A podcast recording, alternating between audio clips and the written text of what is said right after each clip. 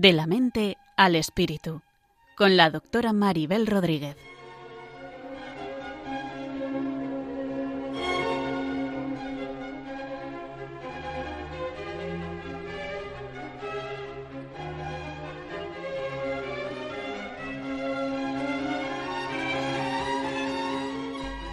Saludos a todos y bienvenidos a un nuevo programa de la mente al espíritu.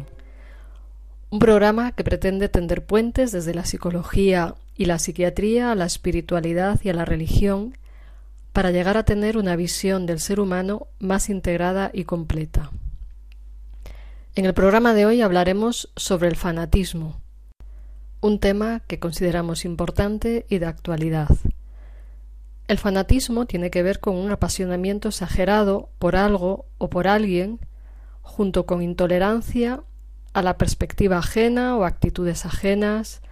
En ese apasionamiento el fanático no ve la libertad o el derecho a la libertad del otro para tener la capacidad de elegir sus propias ideas y su derecho también a equivocarse. Podríamos decir que el fanático convierte sus ideas en ídolos que absolutiza y pone por encima de cualquier otra cosa. La persona fanática en el fondo tiene inseguridad, y sus miedos son los que le hacen aferrarse de forma excesiva a sus ideas y planteamientos. Sus maneras de ver las cosas normalmente son veneradas por encima de cualquier otra realidad. Incluso hace esto con la idea que tiene de Dios y piensa que su idea de Dios es Dios en realidad y más bien adora la idea que él mismo tiene de Dios y no a Dios mismo. Es decir, se hace su historia, su película, como queramos decir, acerca de lo que Dios es, y eso está puesto por encima de la realidad, y pretende que su visión de Dios o de cualquier otra cosa es absoluta y que su verdad se puede imponer de cualquier forma, incluso a través de la violencia, sea hasta sutil o sea una violencia explícita. Es importante también poner de manifiesto que hay fanatismos que no son religiosos, como el que se aplica al fútbol, a la política otras ideologías que se esgrimen como verdades. El fanatismo es un tema actual que normalmente tendemos a pensar que ha sido más real en otras épocas de la historia o actualmente en otras culturas. Decía el psicólogo Eric Fromm en 1961 que técnica e intelectualmente estamos viviendo en la edad atómica, pero que emocionalmente vivimos todavía en la edad de piedra. Nos sentimos superiores a los aztecas que en un día festivo sacrificaron a veinte mil personas a sus dioses en la creencia de que esto mantendría el universo en el camino debido. Pero sacrificamos a millones de, a millones de hombres para diversos fines que nosotros creemos nobles y justificamos la matanza. Los hechos son los mismos, solo las racionalizaciones son diferentes. Con esto Rick Fromm nos habla del fenómeno actual donde igual no es que estemos matando del mismo modo que, las, que los aztecas, pero sí anulamos a veces la visión, la perspectiva de otros, en nombre de nuestra visión de la verdad. Así que de algún modo, por muy modernos que seamos, seguimos siendo fanáticos o víctimas del fanatismo y es importante el pararnos a reflexionar sobre ello porque todos podemos tener un fragmento de fanatismo, de intolerancia, de cabezonería, etc. Hoy hablaremos sobre el tema con David Cabrera, que es jesuita y sacerdote, además de psicólogo clínico, que trabaja en la unidad de psicología clínica de la Universidad de Comillas. Trataremos de aportaros entre los dos ideas con respecto a la cuestión del fanatismo, con la esperanza de que nos ayuden a reflexionar y a mirar con más amor y más humildad a nuestros semejantes, aunque no piensen como nosotros.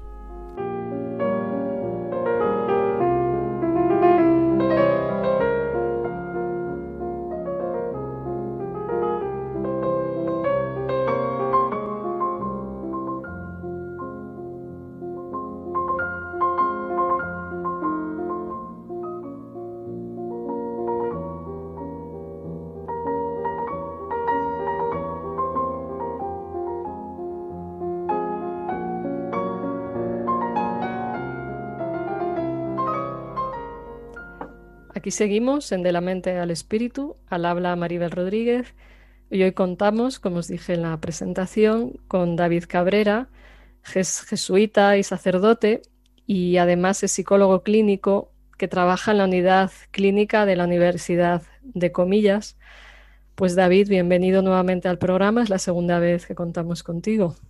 Muchas gracias, Maribel. Muchísimas gracias por la invitación a seguir compartiendo contigo y con todos ustedes esta sabiduría, ¿verdad?, sobre la psicología de la vida. Pues esperemos, muchas gracias a ti.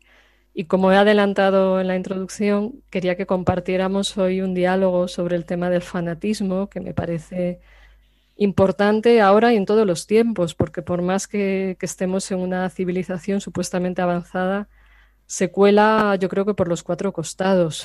Y, creo que es bueno tenerlo presente, eh, reflexionar sobre ello.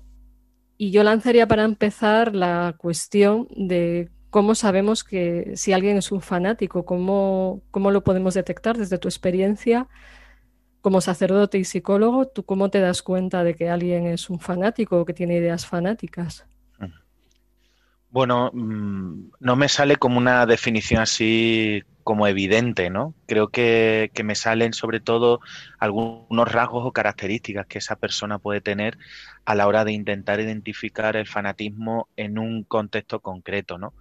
Creo que algo muy importante, pues esa, mm, esa especie de apasionamiento exagerado por una causa, ¿no?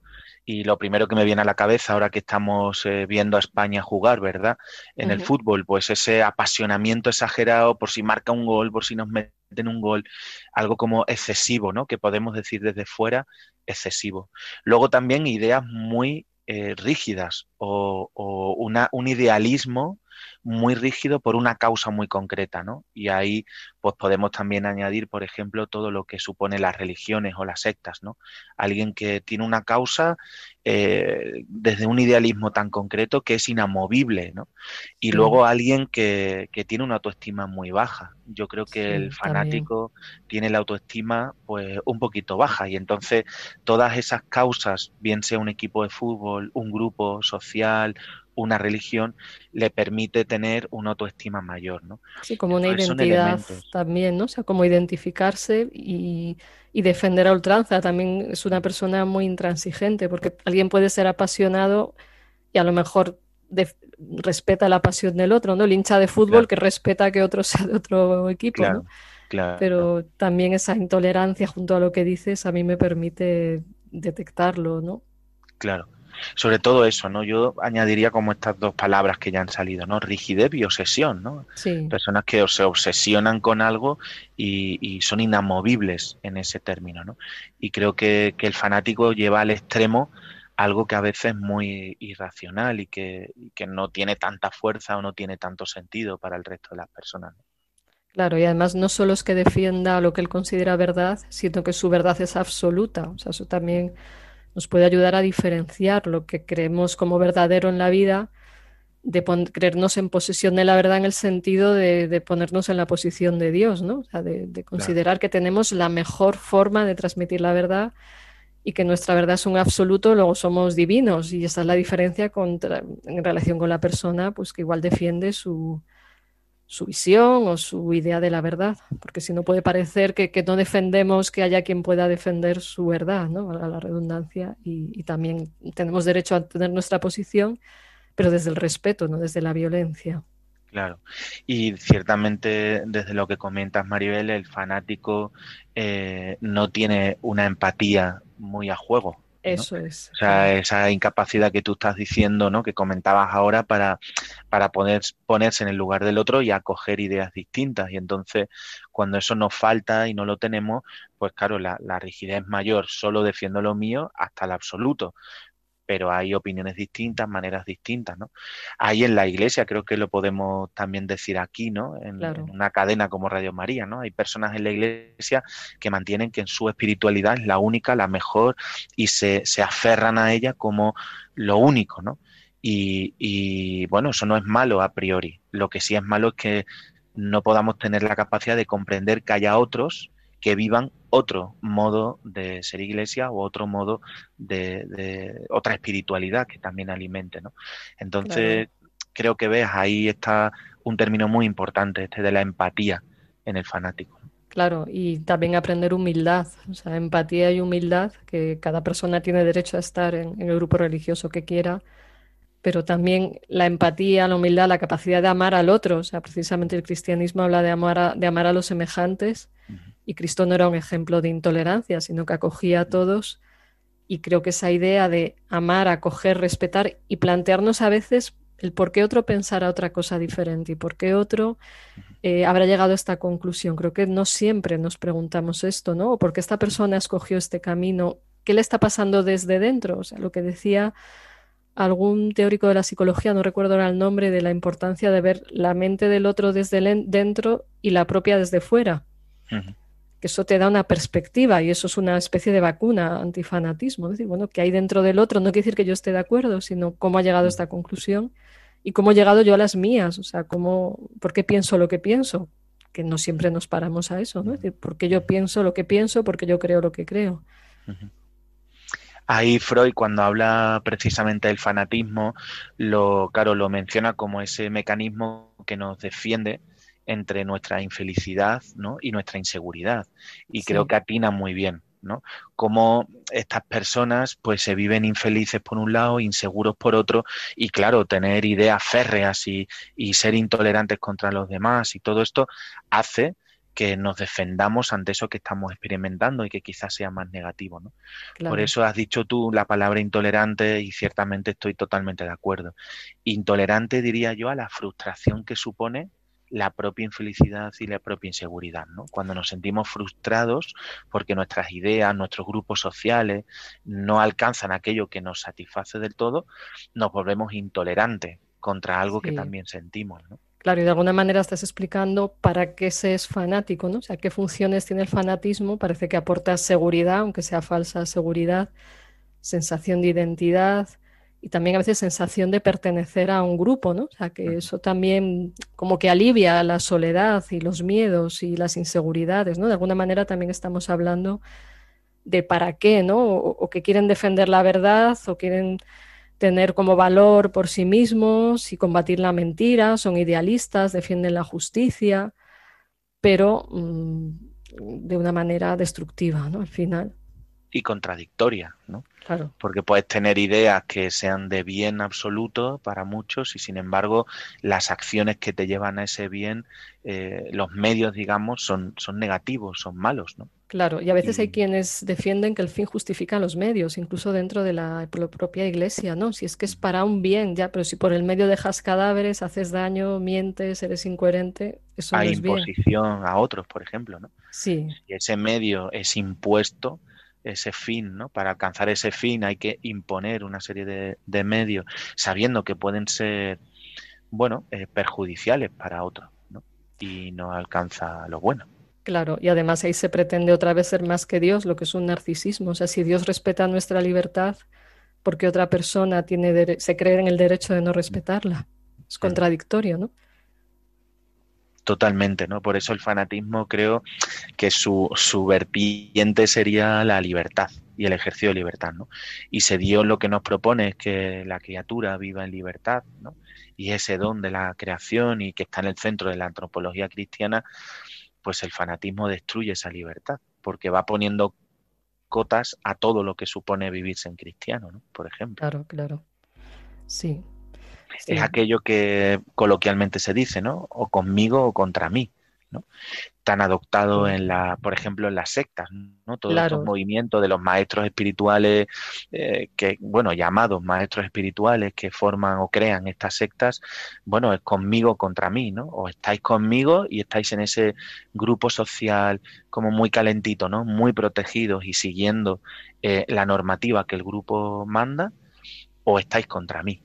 Sí, es otro rasgo típico y de hecho ahí cuando alguien se sale del grupo pues es rechazado, incomprendido, despreciado, se queda solo y eso suele ser otro síntoma de que un grupo es fanático y a la vez también estamos en un momento de propagación de sectas pues como setas, ¿no? O sea, tenemos muchos movimientos sectarios, incluso dentro de la propia religión cristiana católica y fuera ya no digamos. O sea que también por la ansia de verdad, la ansia de espiritualidad, muchas personas caen en manos de fanáticos, porque además una cosa que tiene el fanático es que está muy seguro de sí mismo y eso genera un efecto sugestivo, o sea, seduce a las personas y eso pues, que tenemos que tener cuidado. ¿no?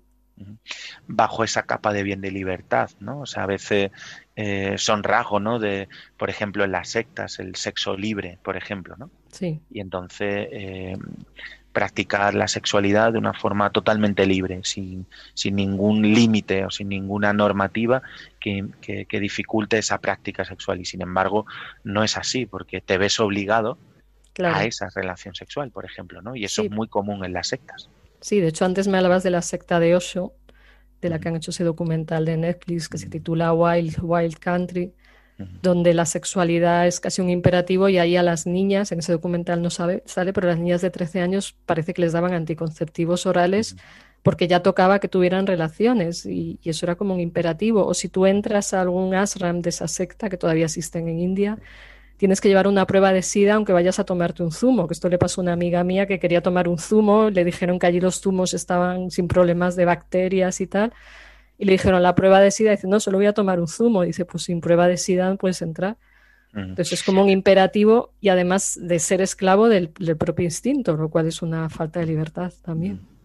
Sí, eh, yo he quedado verdaderamente impresionado eh, por ese documental que mencionabas ahora eh, y que antes comentábamos. O sea, impresionado por la capacidad de captación, ¿no? Creo que lo que ahí se, se bueno, esa ida, ¿verdad? No, no sé si todas las personas que nos escuchen conocerán un poco la historia, pero este, este hombre indio, ¿no? Eh, eh, como maestro espiritual, marcha a Estados Unidos y monta allí con un grupo, ¿no? Eh, hablábamos Maribel y yo antes de esta conexión de la secretaria, ¿no? La figura de la secretaria como una mujer, bueno, muy fanática de, de, él, del maestro espiritual, pero además de todo lo que conlleva, ¿no? Y a mí un rasgo que me impresiona mucho de ese movimiento esa secta es precisamente la captación, ¿no? Como todos se van eh, acercando en, Estados Unidos, eh, pues en Oregón, en, el, en, Oregón, ¿no? Van formando como una especie de poblado que acaba siendo una ciudad, pero inmensamente conflictivo. Porque es lo que decíamos ahora, ¿no? Por un fin muy bueno, que era alcanzar la paz, vivir en concordia, ser todos libres. Sin embargo, empiezan a, bueno, a, generar violencia. Sí, de hecho acaba, acaba teniendo un ejército este hombre. Acaba teniendo un ejército, ¿no? Y, empieza a tener, eh, bueno, envenenamiento a otras personas, el tema de, armas eh, biológicas, o sea, es todo, ¿no? Como unos medios que uno dice, bueno, me impresiona que una vertiente espiritual que quiere alcanzar la paz y el estado de felicidad acabe usando unos medios que son totalmente contrarios a eso, ¿no? Y me parece una imposición total. De hecho, un rasgo de esa secta era en la ropa. Si ves, todos iban vestidos del mismo color, ¿no? Y a mí eso me parece una imposición. Claro, lo que pasa es que, por ejemplo, me viene a la mente que hay sectas que es muy en las que es muy descarado, pero a veces en otros grupos es como un estilo de vestir, un estilo de peinarse, un estilo de hablar un estilo hasta la gomina que llevan puesta, es decir, claro. hasta una forma de gesticular, o sea, que esta es como muy burda, la, o sea, esa homogenización hasta el punto de vestirse del mismo color, pero a veces la homogenización de las sectas o los grupos sectarios es más sutil, o sea, hay como unos códigos de gestos, de lenguajes, de ropa, de, hasta de cómo van peinados que que te hace detectarlos, ¿no? No sé si aquí entra el tema de la identidad, ¿no? Sí, claro. Como los gestos, eh, los modos hablan, ¿no? Si vamos, por ejemplo, a la vida religiosa, ¿no?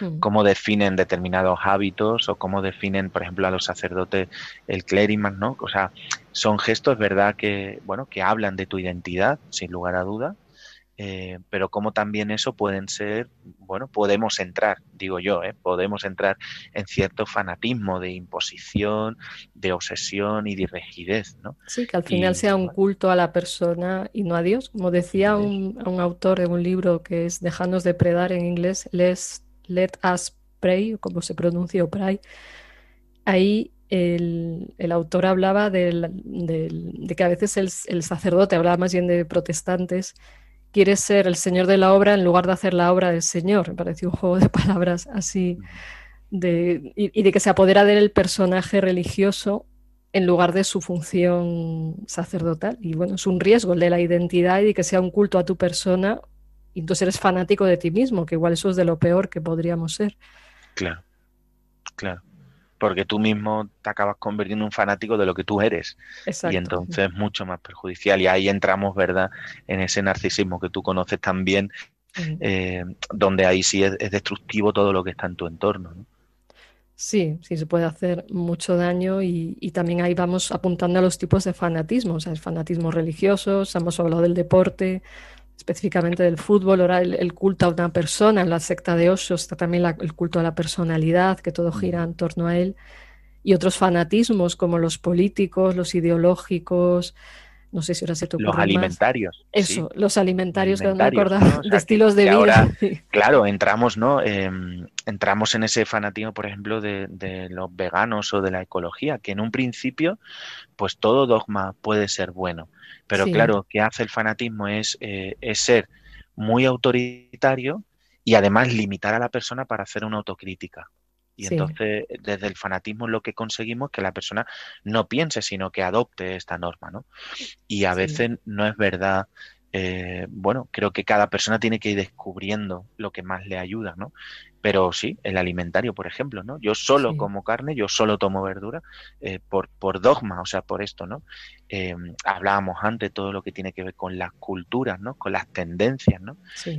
los que alguna vez hemos trabajado en colegios lo sabemos y de repente se pone de moda un tipo de ropa, todos los jóvenes van con ese tipo de ropa, sin pues pensar. Ahí está, está, esa homogenización, o sea, es también una forma de manipular a la gente, ¿no?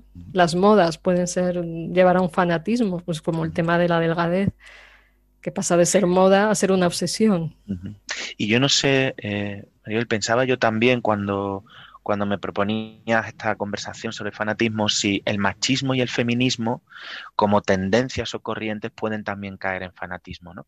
Si ser machistas o ser feministas, ¿no? Pueden también eh, caer en esta tendencia de, de aquella persona que se crea una creencia que excluye a otros o un dogma que le permite vivir, pero bueno, que al final es excluyente y es rígido, ¿no? Como hablábamos al principio. Sí, además el, ejemplo del feminismo es algo que surge de manera legítima por defender los derechos de la mujer, igualdad hombre y y que en ciertos grupos hoy en día se, lleva ya al fanatismo porque se vuelve violento. Yo creo que esto es un síntoma de fanatismo, o sea, que el feminismo significa igualdad de derechos entre hombres y mujeres, pero hay quien ya lo ha convertido en superioridad, superioridad de la mujer sobre el hombre y en capacidad de manifestar alguna reflexión crítica o alguna idea disidente, o sea, se ha convertido en, una especie de, pues eso, fanatismo, se me ocurrirá otra etiqueta, pero un fanatismo unido además a un puritanismo, o sea, que también la búsqueda de la pureza de la idea,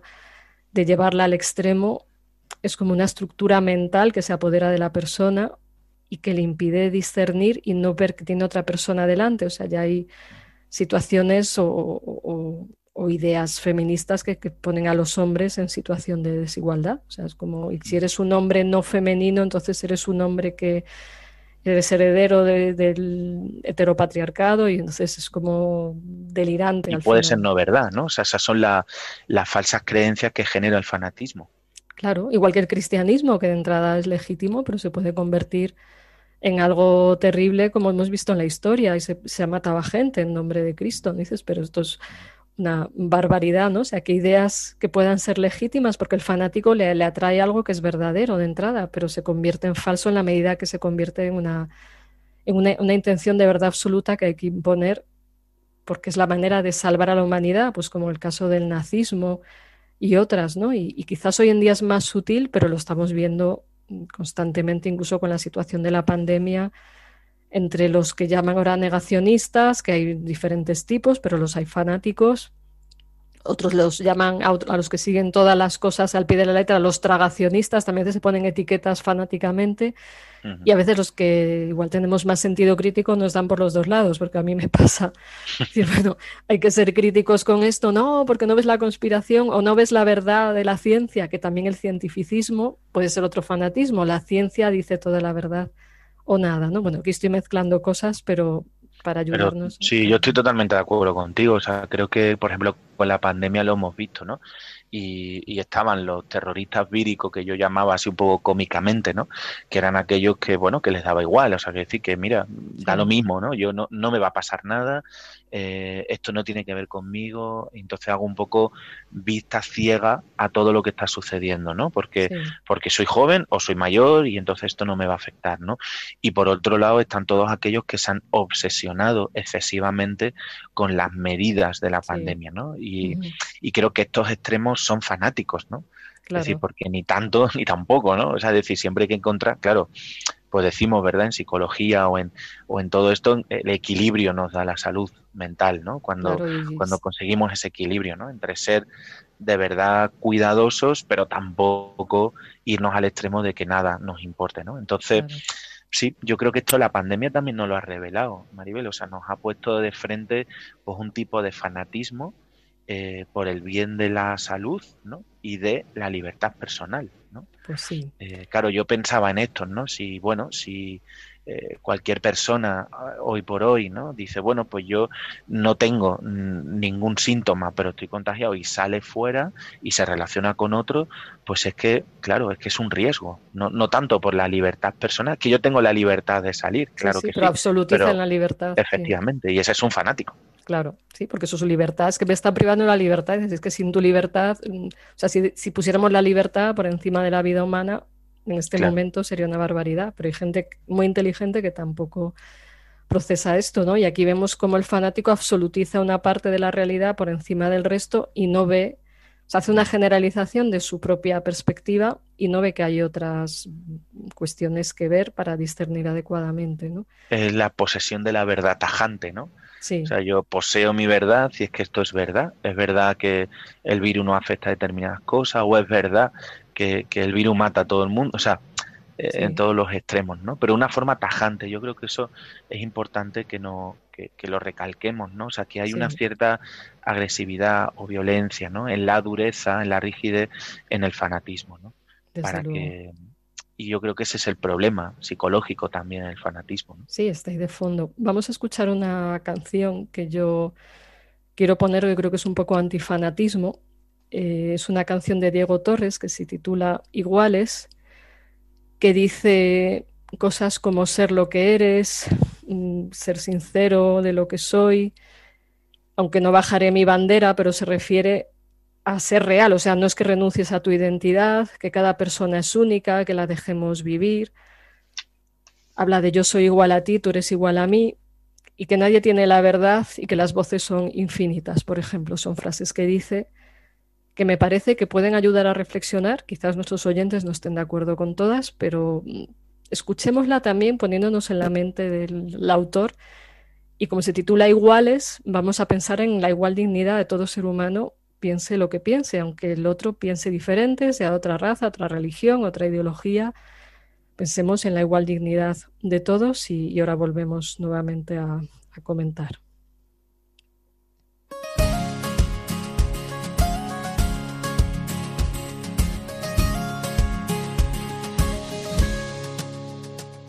Yo no voy a avergonzarme de estas lágrimas, ni callar mi corazón ni rendirme en el perdón, porque sincero lo que soy.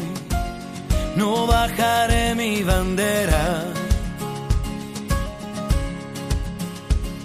Cada paso y cada huella tuya es única, de la cabeza a los pies.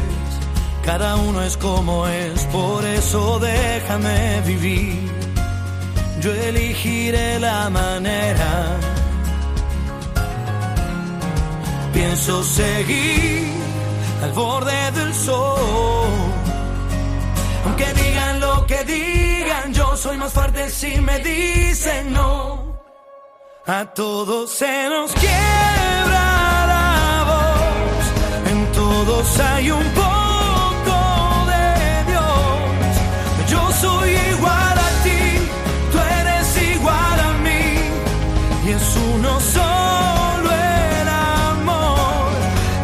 rescata de tu alma esa flor y olvidarás su sexo y color.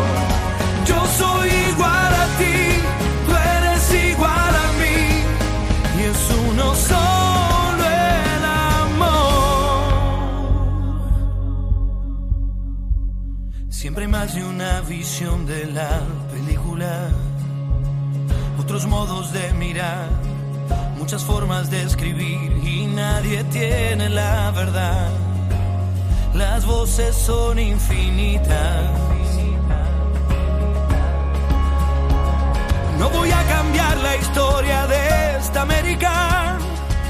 Suena fuerte mi canción. Yo defiendo la razón y no hay granada ni cañón que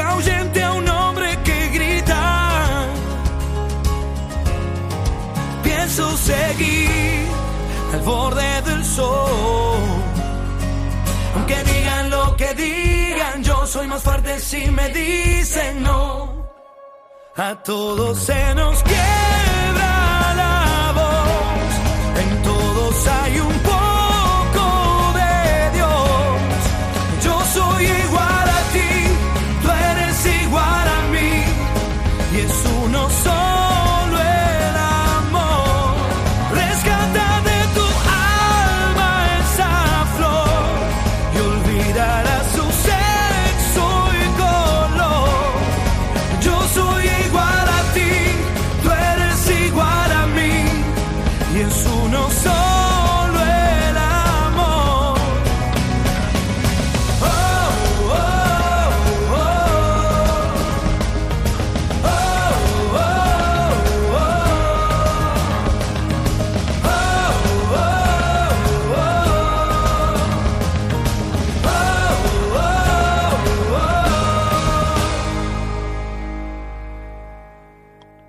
pues aquí seguimos en De la mente al espíritu. Al habla Maribel Rodríguez, psiquiatra. Hoy estamos conversando con David Cabrera, que es jesuita, sacerdote, también psicólogo clínico y trabaja en la unidad clínica de la Universidad de Comillas. Y acabamos de escuchar esta canción, Iguales, eh, que plantea esa, esa idea del respeto, de la igualdad de todos, aunque no renunciemos a nuestra identidad, nuestra bandera, lo que sea. No sé si de estas ideas quieres comentar algo. Bueno, me parece cuando, cuando proponías esta canción, ¿no? Eh, que es un poco antídoto eh, a la dinámica que, el fanatismo puede crear en el mundo, ¿no? O sea, creo que escuchar el respeto, escuchar eh, el igual es escuchar el que nos podemos entender, nos podemos comprender entre unos y otros, porque ciertamente lo que genera lo fanático en el mundo es lo contrario. Es el no respeto, es la violencia, el no entendimiento, es el absolutismo, ¿no? Y bueno, y creo que Diego Torres en esa letra pues, pues nos puede dar pistas de lo que supone eh, de lo que supone todo esto, ¿no? Entonces, eh, Claro, claro. Y en es eso como antídoto, ¿no? Me surgía cuando Sí. la proponías el antídoto al fanatismo. Eso es, sí, para compensar. Y cuando dice eso de nadie tiene la verdad, se refiere a la verdad absoluta. No es que no haya verdad, sino que, que nadie estamos en posesión de la verdad, tenemos una comprensión parcial de la verdad y hacemos lo que podemos como seres limitados que somos. No es que no tengamos, también dice, no bajaré mi bandera al hombre, pues mm, quiere decir que no renuncies a tus ideas, pero que tenemos que irlas verificando y respetar al otro ser humano, aunque sus ideas no nos parezcan adecuadas o a lo mejor ni siquiera respetables. O sea, el nazismo no es respetable, pero si alguien tiene esa idea, no es que hay que matarlo, habrá que rebatir sus ideas, ¿no? O, o un integrista violento, pues, mm, pues mm, es un ser humano, por eso tiene derecho a un juicio justo. Entonces, el tema es que eh, veamos diferenciadas las ideas de las personas, porque si no entramos en otro fanatismo y todos creo que podemos tener un lado fanático, o sea, todos podemos tener un punto de intolerancia. Yo a veces se lo digo a mis pacientes, digo, ahí tienes al yihadista interior, ahí tienes al fanático interior, cuando se ponen cabezones, ¿no? Esto es así, esto es así. Yo soy muy flexible, pero si alguien no piensa como yo, le parto la cara. Bueno, pues estoy caricaturizando, pero no sé si al respecto quieres decir algo respecto a nuestra porción fanática. Claro, yo fíjate, te escuchaba ahora y antes de entrar un poco por nuestra porción fanática, ¿no? Que me parece muy Sí. sugerente, que todos llevamos un mini fanático igual dentro, ¿eh? No tendríamos que hacer Sí, ver, no lo tendríamos claro. que hacer ver. Pero mm, recordaba yo esto que estabas diciendo, ¿no? La incapacidad de com- comprender al otro del fanático, ¿no? Y yo digo, fíjate en toda la temática de los abusos dentro de la iglesia Sí, cómo podemos también pues volvernos fanáticos ¿no? de, de un extremismo que lleve a la condena de las personas que han cometido abusos, ¿no? Sin intentar defenderles, creo que una dinámica buena sería intentar comprender al otro. Sí, además eh, que las personas, las personas que abusan en general han sido abusadas, es una conclusión a la repetición. Bueno, y, hay elementos que han vivido dentro de su historia, dentro de la Iglesia, que son, bueno, que han, que han ido configurando una determinada conducta, ¿no? Nunca justificable y yo quisiera que todos nuestros oyentes, pues, escucharan aquí, ¿no? La condena firme del abuso dentro de la Iglesia. Pero creo que ahí hay un, un, un posible fanatismo que impide comprender ¿no? y acoger. Sí, que antes hay patologías, puede haber patologías detrás, traumas. Eso no quiere decir que lo justifiquemos, sino entender que una cosa es el pecado y otra cosa es el pecador, se puede decir. Pero lo decía sobre todo por esto que tú planteabas, ¿no? Cómo eh, el fanatismo impide la comprensión del otro. Quizá el ejemplo más fácil, pues lo tenemos si nos vamos a la política, ¿no? Entre partidos políticos en España que solemos estar muy dipolarizados en esto. Pero en nuestra iglesia puede suceder también, en heridas muy profundas, en sufrimientos muy profundos, como también intentar comprender es sanador, ¿no? Cuando intentamos entender y comprender desde dónde la persona está realizando determinadas cosas, ¿no?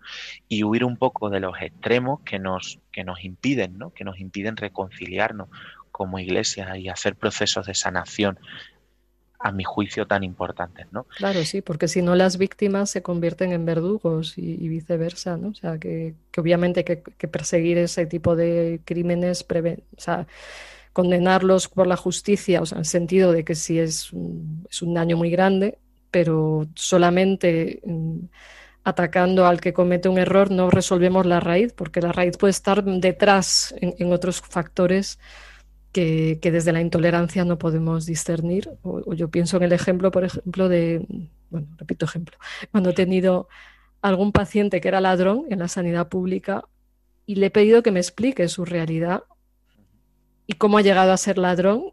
Y entonces, sabiendo su vida, entendía más cosas, no porque yo me pudiera convertir en ladrona, pero digo, si es que si pasas por esa realidad de pobreza, hambre, limitaciones ambiente donde la gente se busca así la vida, etcétera, entiendes que, toda esa trama personal, toda esa narrativa, pues supone que sea muy difícil evadirse como de ese destino. No quiere decir que no tuviera libertad, pero cuando escuchas ciertos testimonios y que tú también lo escucharás, pues tanto en, terapia como cuando confiesas a la gente, pues igual intentar entender cómo una persona llega ahí ayuda a ayudar a, o sea, ayuda a un proceso de, de cambio, ¿no? Cuando conseguimos comprender que detrás de, errores, incluso los muy graves, puede haber heridas muy profundas que que. Como las historias personales nos configuran siempre, ¿no? En todos los, elementos. De hecho, dentro del fanatismo, eh, la corriente sociológica lo ubica en la familia. Como las familias configuran en gran parte cuando una persona llega, o sea, si intentamos entender y comprender las dinámicas de fanatismo en una persona, pues nos tenemos que remontar quizás a su familia, como esa persona en su familia se han establecido determinadas creencias, determinados modos, determinadas maneras que están ahora haciendo o configurando el comportamiento que tiene, ¿no? Entonces, claro, es muy importante como todos esos elementos, ¿no?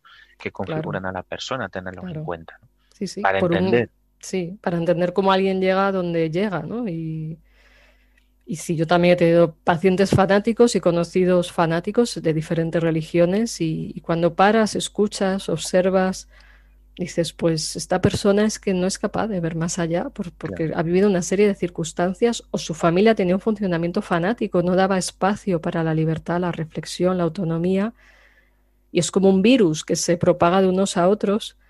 No sé si conoces la teoría de la memética de Dawkins, que él dice que, hay una, que están lo que él llama unidades de información que son capaces de propagarse, los memes, y que no, son solo estos dibujitos que vemos con caricaturas, sino como son ideologías, eh, formas de actuar, maneras de relacionarse, que es como que, se van propagando unos a otros, o sea, que somos buenos copiadores de ideas, de conductas, especialmente de niños, y entonces absorbemos es, incluso el virus del fanatismo, que es como un meme que se nos instala en el disco duro y luego lo queremos transmitir, incluso a veces ese meme, esa unidad de información es más fuerte que la libertad de alguien porque está fuertemente condicionada por ello y cree que no tiene opción de y me pensar parece que lo religioso es muy potente, Sí, porque la creencia religiosa es muy potente.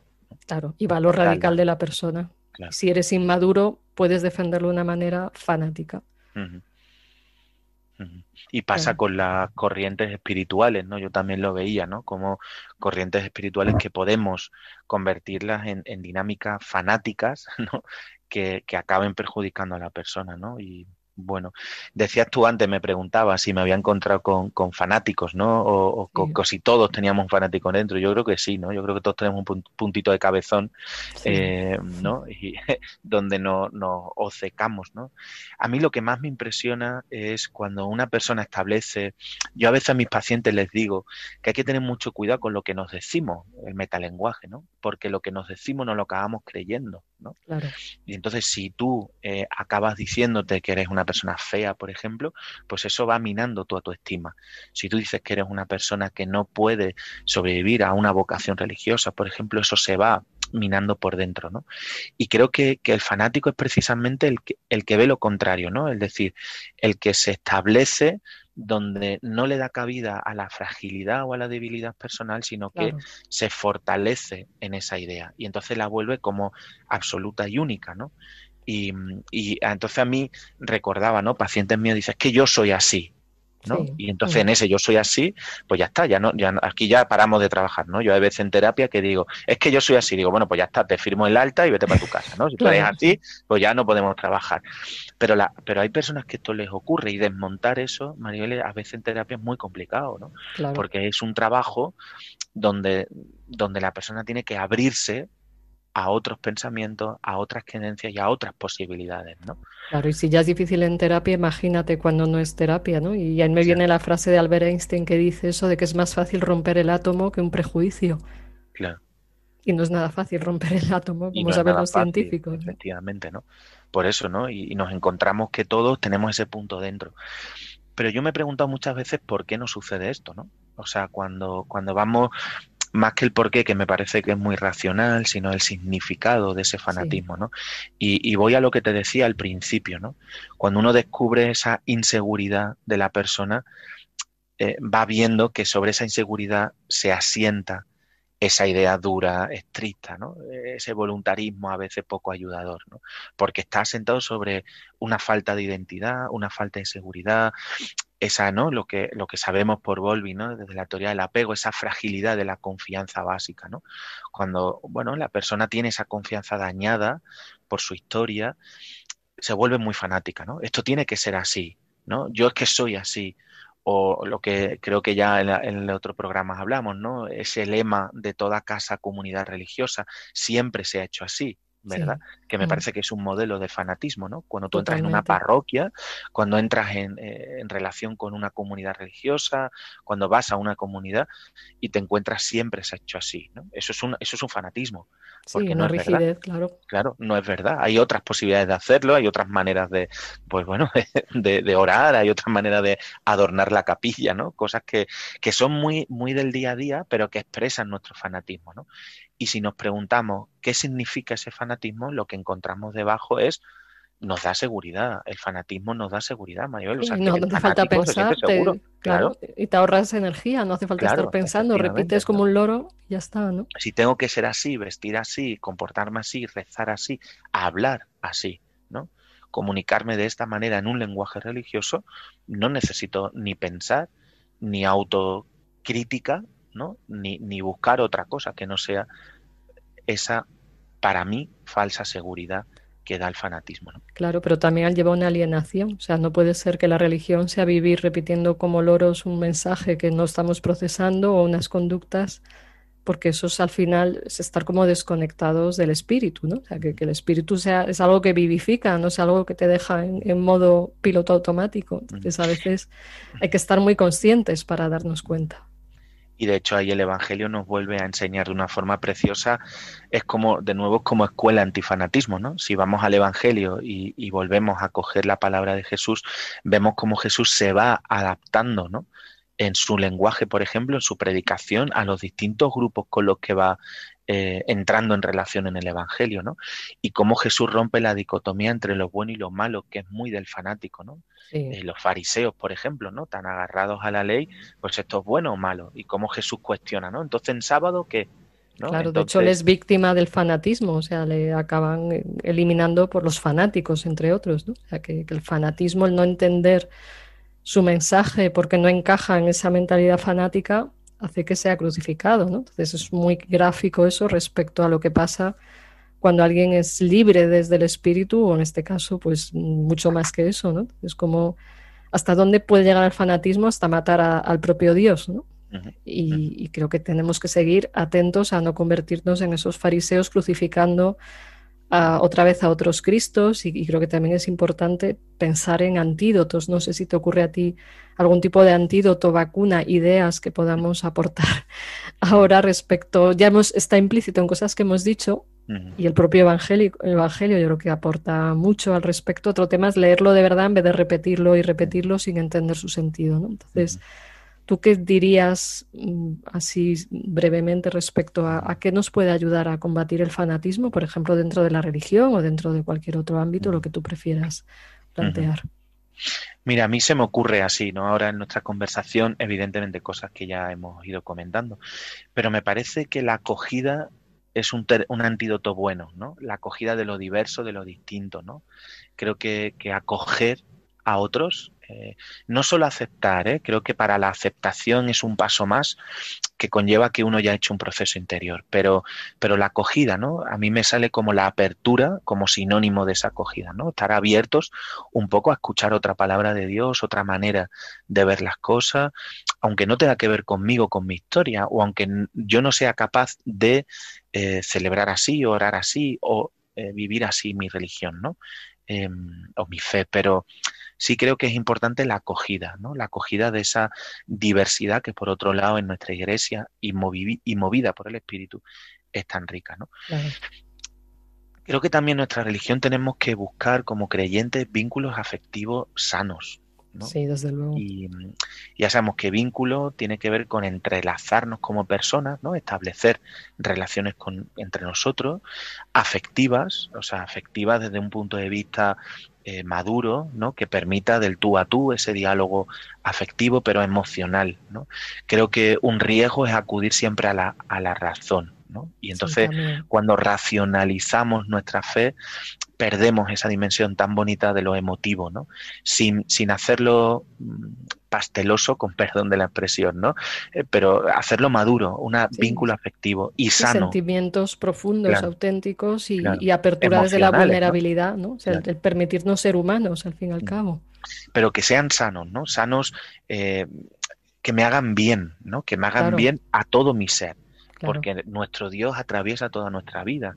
Nuestra religión no solamente es una parcelita de nuestro ser humano, sino que, nuestra fe atraviesa todo, ¿no? Entonces, una vinculación afectiva dentro de nuestra iglesia nos hace bien a nosotros como personas, hombres y mujeres, a nuestras comunidades, a nuestra familia, a nuestro trabajo. O sea, nos hace bien en general, ¿no? Entonces creo que es muy importante eso como antídotos para el fanatismo, ¿no? Y, no caer Sí, sí, perdona, acaba No, te decía, ¿no? Como no caer en ese fanatismo que, no, que como digo, que nos impide acoger lo diferente, sino que fomenta en nosotros emociones negativas como el odio, el rechazo, la separación, ¿no? Sí, porque alguien es distinto, ¿no? Mm. Sí, además yo a veces también planteo no solo la acogida dentro de la iglesia, sino también a los, a los demás, como hace Cristo, y, acogida a todo ser humano por el hecho de ser humano y, yo la verdad es que la, mejor lección de hospitalidad que he recibido en mi vida ha sido del mundo musulmán. Yo he vivido años en un país musulmán, en Marruecos, y de ellos he aprendido mucha hospitalidad. Se te abrían su casa, te acogían y es un tipo de acogida, sabiendo que no eres de su religión, ni de su país, ni de nada, es un tipo de acogida que yo creo que hay que recuperar, que eso está en, las culturas judeocristianas y islámicas, o sea, está implícito en esa idea del amor y, a mí me parece que, esa acogida no solo entre nosotros, los cristianos, sino, ¿por qué no abrirla hacia otro tipo de personas? ¿no? O sea, el, ver que, que aunque tengamos nuestra comunidad, ser comunidades de acogida de personas eh, del tipo que sean, porque creo que eso a veces nos falta, que obviamente hay muchos ejemplos y en Cáritas está ayudando, por ejemplo, a personas de diferentes religiones, etcétera, pero creo que es bueno tenerlo presente también como un poco vacuna de este fanatismo. Y dentro de nosotros, ¿no? Yo recibí, no sé, no, no es por hacerles publicidad, la verdad, pero, pero hace unos meses estuve en la hospedería del de, monasterio benedictino del Paular, por ejemplo, ¿no? sé si lo conoces aquí en la Sierra de Madrid, ¿no? Y lo que yo me encontré fue una comunidad de monjes totalmente abierta a hombres y mujeres, ¿no? Que estábamos allí pues eh, buscando un espacio de oración, de silencio, ¿no? Y esa acogida, esa hospitalidad, para mí fue muy importante en ese momento de mi vida, ¿no? Y hace escasamente unos, unos meses, ¿no? Porque, claro, uno descubre cómo esa acogida que viven estos hombres, que viven, ¿no? Que desde fuera podríamos decir, unos hombres que viven encerrados en cuatro muros gigantes, ¿no? Y, y apartados del mundo, abren, ¿no? Desde su oración hasta su comedor y sus espacios para, para que uno pues se pueda encontrar con Dios, ¿no? Y a mí esa acogida, ese vínculo del que hablábamos antes, pues ayuda a uno a decir, hoy hay otras posibilidades de oración, ¿no? Hay otras vocaciones en nuestra iglesia, hay otras maneras de relacionarse con Dios que son buenas, que son sanas, que son ayudadoras para nuestra vida, ¿no? Sí, que no son autistas, como a veces la gente piensa de los monjes, ¿no? Que son como autistas ahí, pero no, cuando muchos monasterios cuando vas es un ejemplo de acogida, de hermanamiento, de relación, de espacio de silencio, entonces también es muy bonito el ejemplo que cuentas como un ejemplo de, espacio de acogida, que ojalá todos pudiéramos generar ese ambiente en nuestras casas, en nuestros trabajos, no seríamos ahí todos santos, ¿no? Pero ¿por qué no plantear que, eso además al final hasta egoístamente nos beneficia a todos, ¿no? Cuando escuchamos, acogemos, dialogamos, pues es un buen ejercicio de, de mirar más allá y, y que abriéndonos a la realidad es como entramos en contacto con lo que la realidad es, no con lo que las ideas fanáticas nos quieran imponer. Efectivamente. ¿no? Y bueno, tenemos ya que ir terminando, creo que esto podría dar incluso para más, pero el tiempo se impone. No sé si quieres decir alguna última cosa antes de que terminemos. Bueno, que cuidemos no caer en fanatismo, ¿no? o sea, creo que el fanatismo es, es, algo dañino para, para nosotros a nivel individual, pero creo que en nuestra iglesia también, ¿no? El lenguaje más de la espiritualidad ignaciana sería una puerta por la que el mal espíritu pudiera entrar, ¿no? Y pelear con ese, con ese fanatismo creo que lo podemos hacer y como titular final, ¿no? Es generando en nosotros pues un espíritu crítico, ¿no? Un espíritu crítico que nos ayude a buscar aquello que, que encontramos como verdad de Dios para nosotros, ¿no? Como ese sueño de Dios para cada uno y para cada una pues que lo encontremos a través de ese espíritu crítico, ¿no? O sea, no, no caer en conformismos, en extremos, estos buenos, estos malos, o en generar emociones negativas contra lo diferente de nuestra iglesia, ¿no? Creo que desde aquí a mí me gustaría hacer como una especie de llamada, pues a la acogida, a generar ese espíritu crítico de cada uno, a, la búsqueda, ¿no? De lo bueno de Dios para cada uno. Claro, y lo que dices a mí me trae la palabra amor y también la palabra humildad, o sea, eso de que si no hay amor no hay nada, pues me viene en relación con esto, ¿no? De, que vivir desde el amor no quiere decir que seamos perfectos, sino de esa intención, de esa actitud de acogida, como tú dices, desde el corazón, en vez de un corazón de piedra, el corazón de carne, ¿no? O sea, la capacidad de cultivar el amor desde nosotros y, de abrirnos a, a, los demás, pues puede ser un buen ejercicio también desde la humildad. Y pongo la humildad ahí porque a veces la soberbia es la que nos lleva al fanatismo. Entonces la humildad dice, pues me puedo equivocar, voy a aprender del otro hasta del que me parece, con perdón, más tonto, pues igual yo puedo salir de mi ignorancia. Efectivamente. Así que bueno, David, pues nuevamente muchas gracias por, tu participación en el programa y bueno, ya digo a los oyentes el mail del programa por si lo quieren, si quieren mandarnos algo, que es de la mente al espíritu, arroba radiomaria.es y esperemos, David, poderte ver o escuchar, mejor dicho, en otros programas. Hasta, hasta pronto a ti y, hasta, y a nuestros oyentes también. Muchísimas gracias, Maribel. Un placer participar con todos vosotros en este diálogo de fe y de psicología. Muy bien, pues hasta pronto, como decíamos. Muchas gracias. A ti.